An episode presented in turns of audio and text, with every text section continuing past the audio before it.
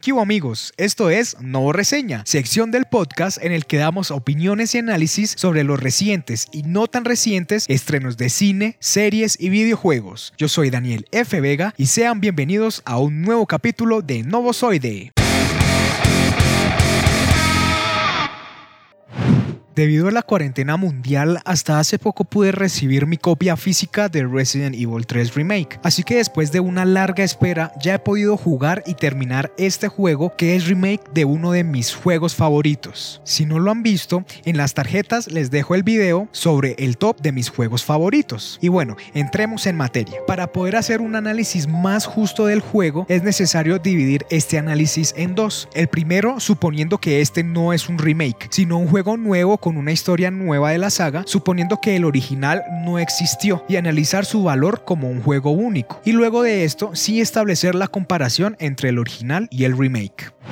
Resident Evil 3 de 2020 nos cuenta la historia de Jill, cosita linda Valentine, miembro del Servicio Especial de Tácticas y Rescate STARS, un equipo de élite del cuerpo de policía de Raccoon City, y que a su vez es superviviente del incidente de la mansión Spencer en las montañas Arklay. En esta ocasión, Jill está intentando escapar de la ciudad de Raccoon, que está siendo atacada por una amenaza zombie provocada por la corporación farmacéutica Umbrella, y no contentos con eso, está siendo acechada por la más reciente arma bioorgánica conocida como Nemesis, programado para dar caza a los últimos miembros de STARS que están en la ciudad, Jill y Brad Garganta Profunda Vickers. Esta es la premisa del juego que nos pone a recorrer las calles de la ciudad con el afán de encontrar una ruta de escape y que con lo experimentado es un gran juego. Personalmente yo le voy a dar una puntuación de entre 8 y 9. No le doy una puntuación exacta sino que la pongo a oscilar en este rango por las razones que veremos a continuación. Resident Evil 3 tiene una historia corta, que en mi primera partida, jugando con calma, explorando todo el lugar, me duró unas 6 horas más o menos. Pero este es un juego muy rejugable. Tiene unos méritos que te dan la posibilidad de comprar mejoras de salud, de resistencia y de poder de fuego, como también armas con munición infinita, que te dan la opción de reventar a los enemigos de miles formas. Las criaturas son diversas, con movimientos únicos y diseños aterradores. La criatura que más me gustó, aparte del propio Nemesis, fue el Hunter Beta, tanto por su diseño como por sus ataques, y el que menos me gustó fue el zombie con el parásito en la cabeza, que su ataque con el tentáculo me sacaba la piedra. La calidad técnica y artística del juego es bellísimo, afianzando el motor RE Engine que hace uso de la fotogrametría. Yo lo jugué en la PlayStation 4, pero recomiendo jugarlo en PC por la posibilidad de poder meterle mods al juego.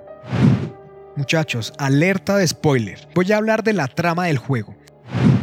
En la historia, Jill tiene como primera misión restablecer la energía de la estación del metro para poder escapar junto a unos pocos supervivientes y a los miembros de la VCS, que es un grupo militar a servicio de Umbrella, integrados por Carlos Pelos Locos Oliveira, Nikolai y su líder Mikhail Víctor. En el momento de escapar, Nemesis hace su aparición y Jill tiene que separarse del grupo para despistar al monstruo, haciéndola llegar a las alcantarillas. Para cuando Jill logra llegar de nuevo al metro y se dispone a escapar, son atacados por Némesis nuevamente, matando a los supervivientes y obligando a Mikhail a sacrificarse, hiriendo seriamente al arma bioorgánica, causando su mutación y obligando a Jill a luchar contra él, siendo infectada en el proceso. Este hecho hace que Carlitos la lleve al hospital para poder buscar una ayuda. Luego de recuperarse, Jill encuentra unas instalaciones de investigación de Umbrella debajo del hospital y se enfrenta a la nueva misión de conseguir nuevamente la cura para evitar que destruya la ciudad.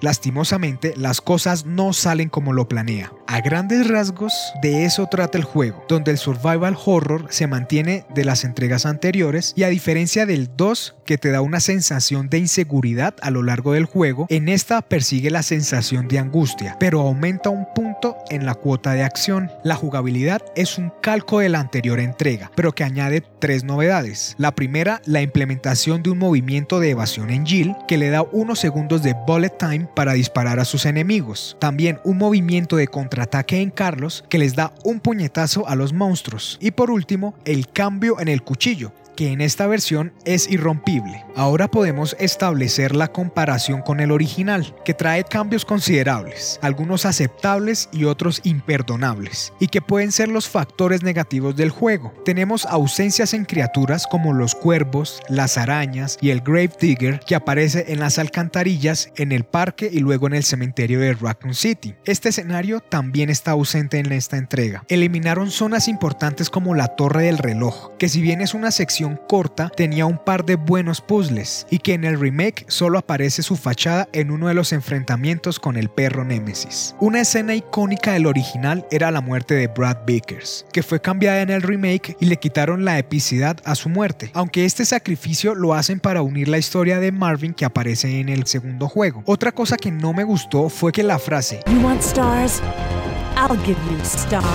la hayan quitado de un momento épico y la pusieran en uno cualquiera. Eso le restó epicidad narrativa al título. Otro cambio fue la apariencia de Nemesis que en esta entrega tiene un diseño más realista y todas sus fases son muy buenas y que hacen un buen símil con el original, aunque a mí me hizo falta una fase que es cuando Nemesis tiene sus tentáculos descubiertos y se vuelve más agresivo, pero de todas formas las que vimos están muy bien. Quisiera hacer una mención especial a la escena introductoria del juego, en live action, y nos muestran una situación muy similar a lo que está pasando en la vida real, a la cuarentena, a los disturbios, y eso me dio muchos escalofríos. Y la escena de creación de Nemesis es un guiño a su creación en la película live action, la de Resident Evil 2, Apocalipsis. También quiero hacer énfasis al realismo de sus personajes. La actriz que interpretó a Jill es bellísima y capturan muy bien la esencia de los personajes y sus experiencias expresiones faciales, sobre todo en Mijail y en Nikolai. Finalmente, la interpretación de los zombies parásitos hacen una referencia a las plagas de Resident Evil 4, y esto nos sirve como pequeño guiño al próximo remake de la saga, que está siendo desarrollado por el mismo estudio. En conclusión, Resident Evil 3 Remake es un gran juego que personalmente recomiendo mucho, aunque sí lo considero un poco costoso. 60 dólares por un juego tan corto, no sé. Por ejemplo, tenemos juegos cortos como el Hellblade que salieron a creo que a 40 a 30 dólares y que eso se ajusta más a la inversión. Si puedes conseguir este juego en una rebaja, ve por él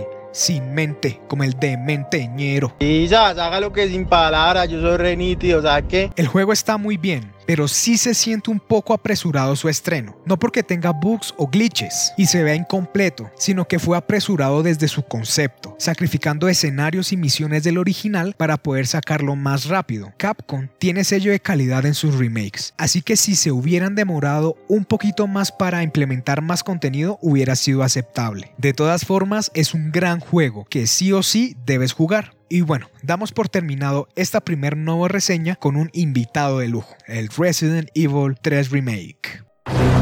Resident Evil. Esperamos que te haya gustado este nuevo capítulo. Si aún no lo estás, puedes suscribirte a este podcast y no olvides compartirlo con tus amigos. Nos encuentras en Facebook, Twitter e Instagram como arroba novozoide. Recuerda que estamos en todas las plataformas de podcast y de streaming de audio y si quieres ver contenido audiovisual, puedes visitarnos en YouTube en nuestros dos canales, Novozoide, dedicado al mundo del cine y la televisión, y Novozoide Pro, dedicado al mundo de los videojuegos. Bueno, no siendo más, me despido. Nos vemos en la próxima. Un abrazo para todos. Chao.